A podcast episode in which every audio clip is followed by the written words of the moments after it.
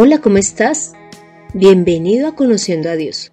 Mi nombre es Consuelo Gutiérrez y te estaré acompañando en este podcast, en donde conocerás más de Dios y cómo llevar a la práctica tu vida de fe. Te invito a que hoy conozcas lo esencial de tener tu espíritu limpio y que veas el valor de Jesús en tu vida. Todo esto sin importar tu edad, condición social, conocimientos o nacionalidad. Inicio este episodio preguntándote lo siguiente. ¿Qué conoces sobre los demonios? ¿En algún momento has tenido contacto con alguno de ellos? Inclusive, ¿has expulsado algún demonio? Y estas preguntas te las hago porque hoy trataremos el tema de los demonios. Y es que el Señor nos creó con un cuerpo y un espíritu. El cuerpo, al momento de morir, pues va a pasar a ser polvo nuevamente. Pero nuestro espíritu, es decir, nosotros mismos, nunca dejaremos de existir.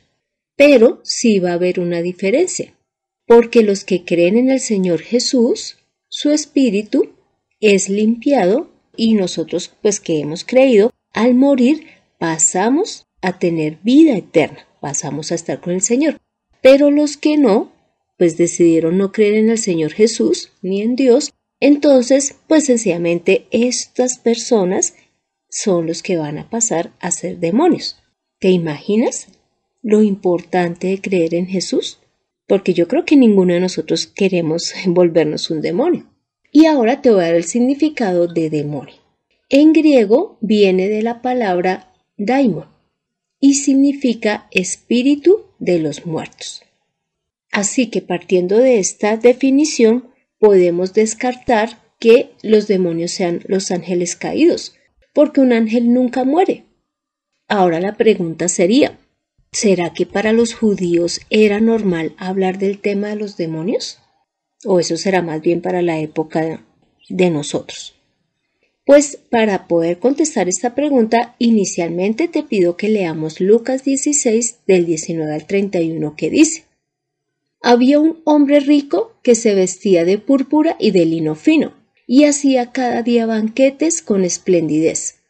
Había también un mendigo, llamado Lázaro, que estaba echado a la puerta de aquel, lleno de llagas y con ansias de saciarse de las migajas que caían de la mesa del rico. Y aún los perros venían y le lamían las llagas. Aconteció que murió el mendigo y fue llevado por los ángeles al seno de Abraham y murió también el rico y fue sepultado. Y en el Hades alzó los ojos estando en tormentos, y vio de lejos a Abraham y a Lázaro en su seno. Entonces él, dando voces, dijo, Padre Abraham, ten misericordia de mí, y envíame a Lázaro para que moje la punta de su dedo en agua y refresque mi lengua, porque estoy atormentado en esta llama. Pero Abraham le dijo, Hijo, acuérdate que recibiste tus bienes en tu vida, y Lázaro también males.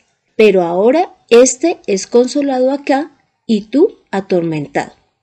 Además de todo esto, una gran cima está puesta entre nosotros y vosotros, de manera que los que quisieren pasar de aquí a vosotros no pueden, ni de allá para acá. Entonces le dijo, te ruego, pues, Padre, que le envíes a la casa de mi Padre, porque tengo cinco hermanos, para que les testifique a fin de que no vengan ellos también a este lugar de tormento. Abraham le dijo, A Moisés y a los profetas tienen, óiganlos. Él entonces dijo, No, padre Abraham, pero si alguno fuere a ellos de entre los muertos, se arrepentirán. Mas Abraham le dijo, si no oyen a Moisés y a los profetas, tampoco se persuadirán aunque alguno se levante de los muertos. Como puedes ver, acá está mostrando la diferencia entre el rico que no creyó en Dios, porque ni se arrepintió, porque ahí dice que quiere que Abraham mande a alguien a sus hermanos para que ellos eh, escuchen el testimonio que les va a dar esa persona y crean en el Señor y se arrepientan. Y acá podemos ver en cambio cómo Lázaro, que era pues el mendigo, él sí creyó en el Señor Jesús.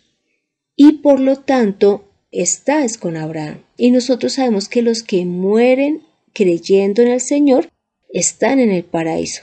Los que no, pues sencillamente están en el Hades, que es el lugar de oscuridad, y pues son los mismos demonios.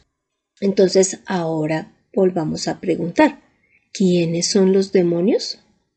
Según lo que hemos visto, serían las personas que murieron sin creer en Jesús. Y por lo tanto, como no creyeron, pues Jesús no pudo limpiar su espíritu de pecado. Y Dios, que es santo, pues no va a permitir que con él habiten pues las personas que no creyeron en él y que están pues llenas de pecados. Y ahora para contestar la pregunta de si los judíos se identificaban o no con este tema de los demonios, te pido que leamos Mateo 14:26 que dice, Cuando los discípulos lo vieron caminar sobre las aguas, se asustaron y llenos de miedo gritaron, ¡Un fantasma! Esta historia está en el momento en que Jesús se acerca a los discípulos caminando sobre el agua y mire que ellos mencionaron que era un fantasma. Y en Lucas 4:33 también dice, estaba en la sinagoga un hombre que tenía un espíritu de demonio inmundo y exclamó a gran voz. Entonces, acá quien está escribiendo es Lucas y narra que había un hombre con un espíritu de demonio inmundo. Pero también en Hechos 23.8 dice, porque los saduceos dicen que no hay resurrección, ni ángel, ni espíritu, pero los fariseos afirman estas cosas. Es decir, aquí están mencionando que los saduceos no creían en estas cosas, pero los fariseos sí, y ahí mencionan los espíritus. Pero además hay una palabra que también se mencionó, y es demonio inmundo. O tú puedes buscar en la palabra, es decir, en la Biblia, y vas a encontrar muchas veces espíritu inmundo. ¿Y por qué usan esta palabra de inmundo? Y es porque para Dios lo que no está limpio, pues es inmundo. Entonces nosotros también en la parte espiritual podemos estar o limpios o sucios. ¿Qué es estar limpios? Es estar libres de pecados. Es estar limpios pero con la sangre de Jesús, y estar inmundo es pues que no hayamos, no hayamos sido limpiados pues porque no creímos en Jesús. Inclusive Jesús en Juan 13 del 10 al 11 le dice esto a sus discípulos. Les dijo Jesús, el que se ha lavado no tiene necesidad de lavarse más que los pies, pues está todo limpio. Ya ustedes están limpios, aunque no todos, porque sabía quién le iba a entregar. Por eso dijo, no estáis limpios todos. Como te puedes dar cuenta, Jesús identificó a unos de sus discípulos como limpios.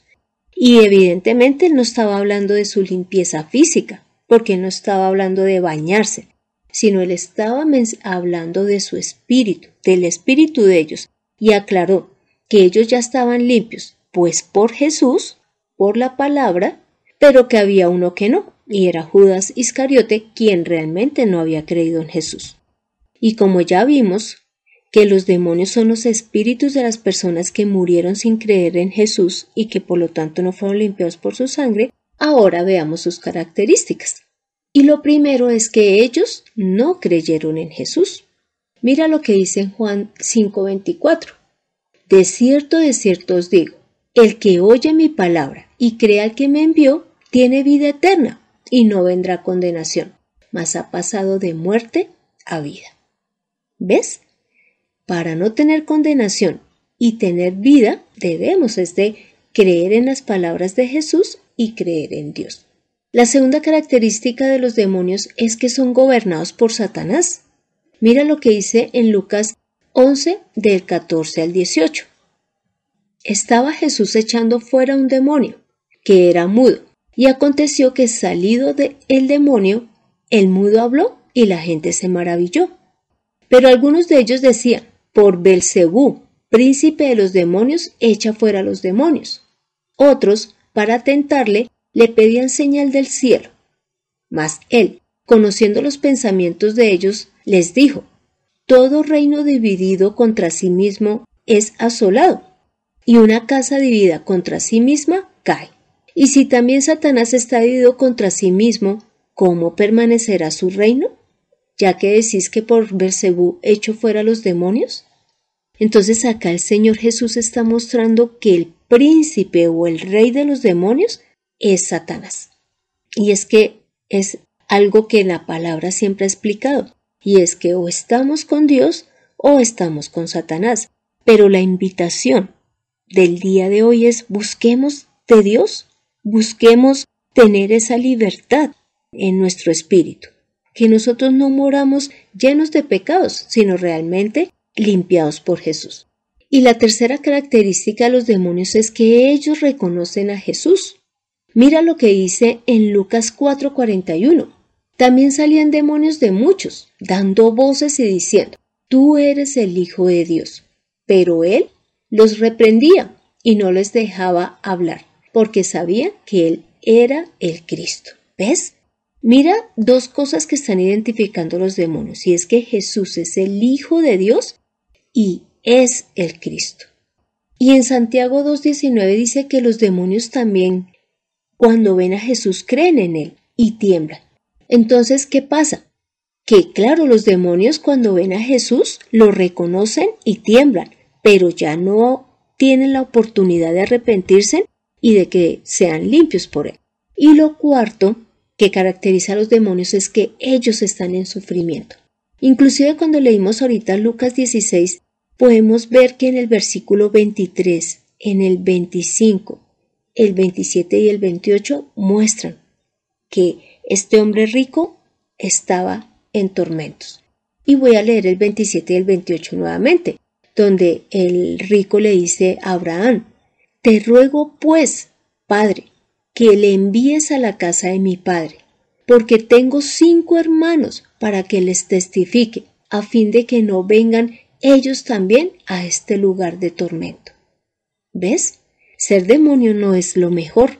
Ser demonio es vivir eternamente atormentado. Y no creo que tú quieras esto para ti. Entonces, decide creer en el Señor.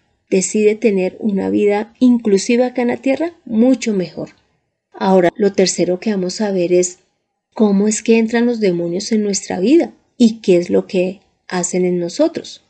Pues resulta que ellos entran en nuestra vida es debido a nuestro pecado, porque sencillamente le estamos dando la oportunidad de entrar en nosotros. Entonces, si por ejemplo nosotros tenemos problema con el alcohol, con las drogas, con la pornografía, pues una persona que haya muerto sin creer en el Señor Jesús, pues va a buscar, y que ya es un demonio, pues va a buscar una persona que tenga ese tipo de problemas, de alcohol, de drogas, de pornografía, porque era lo que él hacía mientras estuvo vivo. Y además, ¿qué causa estos demonios en nosotros? Pues causa enfermedad física y emocional. Entonces te pido que leamos Lucas 6 del 17 al 19 que dice, y descendió con ellos, y se detuvo en un lugar llano, en compañía de sus discípulos y de una gran multitud de gente de toda Judea, de Jerusalén, de la costa de Tiro y de Sidón, que había venido para oírle y para ser sanados de sus enfermedades y los que habían sido atormentados de espíritus inmundos eran sanados, y toda la gente procuraba tocarle, porque poder salía de él y sanaba a todos. Mira cómo acá en esta porción bíblica muestra que esta gente estaba enferma y Jesús los sanaba, y que eran atormentados. Por lo tanto, esto es lo que hacen los espíritus en nosotros. Así que busquemos al que nos libera, busquemos a Jesús, para que ya no tengamos que vivir ni enfermos ni atormentados. La cuarta pregunta es, ¿cómo echamos los demonios de nuestra vida o de los demás? Pues sencillamente es con la oración. Y si es en nuestra vida, pues dejando de pecar también. Y en la oración debe de ser en el nombre de Jesús, porque Jesús es el único que tiene poder sobre estos seres espirituales. Te invito a que leamos Colosenses 2 del 9 al 10 que dice, porque en Él habita corporalmente toda la plenitud de la deidad. Aquí está hablando de Jesús. Y vosotros estáis completos en Él, que es la cabeza de todo principado y potestad. ¿Ves? Jesús es la cabeza de todo principado y potestad, así que Él es el que manda a los demonios. Cuando nosotros oramos, el demonio no se va porque porque eres tú quien ora ni porque soy yo, sino es porque Jesús está en nosotros y ellos obedecen al mandato de Jesús. Ahora, ¿cuál es la finalidad de haber estudiado este episodio? Y es, primero, que identifiques que si hay un mundo espiritual que está atento, en este caso los demonios, a atacarnos, a dañar nuestra vida física, nuestra vida emocional, con el fin de poder alejarnos de Dios y de que cuando moramos, pues finalmente no podamos estar con el Señor, sino en ese lugar en donde vamos a estar atormentados. Entonces hay algo muy importante. Además, nosotros debemos de entender que somos liberados para que en la parte física nuestras enfermedades o la ira, la depresión, la angustia se vayan de nosotros porque eso no es normal, pero también para que le sirvamos al Señor y que pasemos de volvernos en demonios en más bien ser hijos de Dios. Inclusive en Lucas 8 del 1 al 3 muestra que unas mujeres que le servían al Señor con sus bienes habían sido sanadas y de ellas habían salido demonios. Es decir, la finalidad de tener libertad espiritual es también servir al Señor y más bien ser hijos de Él en vez de ser unos demonios. Así que esta vez te animo, te exhorto a que despiertes y veas que hay un mundo espiritual que es real y que sí nos afecta, y que más bien nos esforcemos en predicarle a nuestra familia, a nuestros hijos, con el fin de que ellos también conozcan y nunca lleguen a ser estos demonios, pero también a que nosotros cuidemos nuestra vida física y nuestra vida espiritual, para que esos demonios que salieron de nosotros no tengan autoridad para volver a entrar otra vez en nuestros cuerpos, sino que nosotros realmente tengamos una vida de obediencia al Señor. Ahora te pido que por favor me acompañes en esta oración final. Santo Señor, gracias por mostrarnos que tú eres el Dios que libera, que tú eres el Señor que nos sana, que tú eres el Señor que nos limpia. Gracias, Padre. Gracias nuevamente por enviar a Jesús, porque Él es el que nos limpia de pecado y de esa manera, cuando moramos, vamos a poder estar contigo, vamos a poder estar felices realmente y no en un lugar de tormento, en un lugar de dolor, de angustia. Gracias Dios, porque tú sabes que nosotros fuimos los que pecamos. Sin embargo, nos has dado la oportunidad de reconocerte, de amarte, de entender que es por ti que ahora somos libres.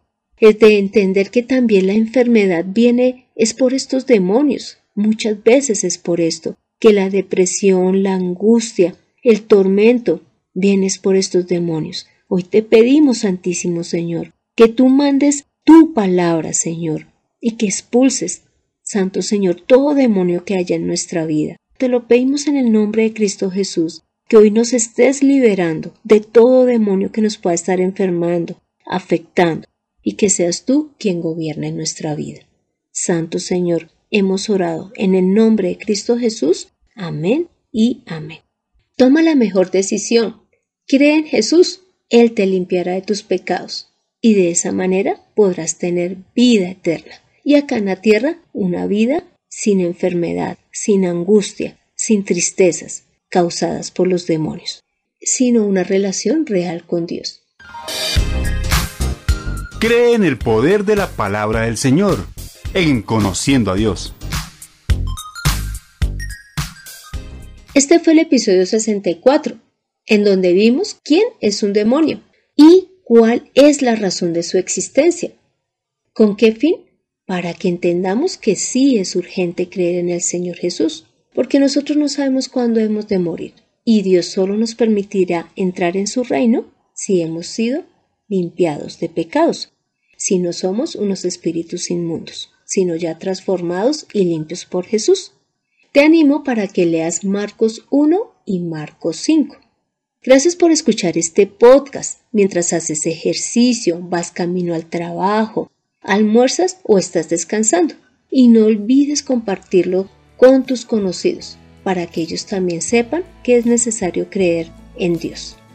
Te invito a que bajes en tu dispositivo la aplicación de SoundCloud con el fin de que puedas escribir tu opinión y también escribir qué tema deseas que tratemos, que con gusto lo haremos. También te invito a que escribas al correo de mirtaconsuelog.gmail.com. Soy Consuelo Gutiérrez, tu compañera en este camino. Quiero darle las gracias a José Luis Calderón por la edición de este podcast.